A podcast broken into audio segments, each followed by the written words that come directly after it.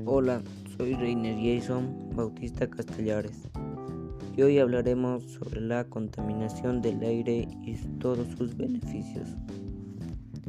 La contaminación del aire es una mezcla de partículas sólidas y gases en, en el aire. Las emisiones de los automóviles, los compuestos químicos de las fábricas el polvo, el polen y las esperas del moho pueden estar suspendidas como partículas cuando el ozono forma la contaminación del aire. También se denomina Las principales causas de la contaminación del aire están relacionadas con quema de combustible, fósiles, el petróleo, gas, las quemaduras, entre otras consecuencias.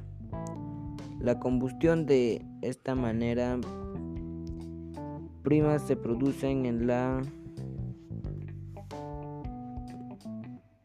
procesos y fundamento industrial y del transporte público por carreteras principalmente y para que tengamos aire limpio son consecuencias principalmente limpiar y ventilar las casas plantar árboles para planificar y respirar bien limpio el aire. Producir menos humo en casa, ya que el humo no afecta a los pulmones y pueden traer graves consecuencias. Usar productos limpiadores ecológicos. También usar bicicletas. El uso de las bicicletas nos ayuda a no contaminar y reutilizar y reciclar.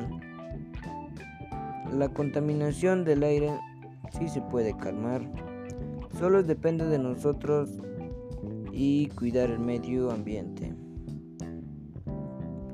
Mejor produciendo más sustancias que no contaminen el ambiente.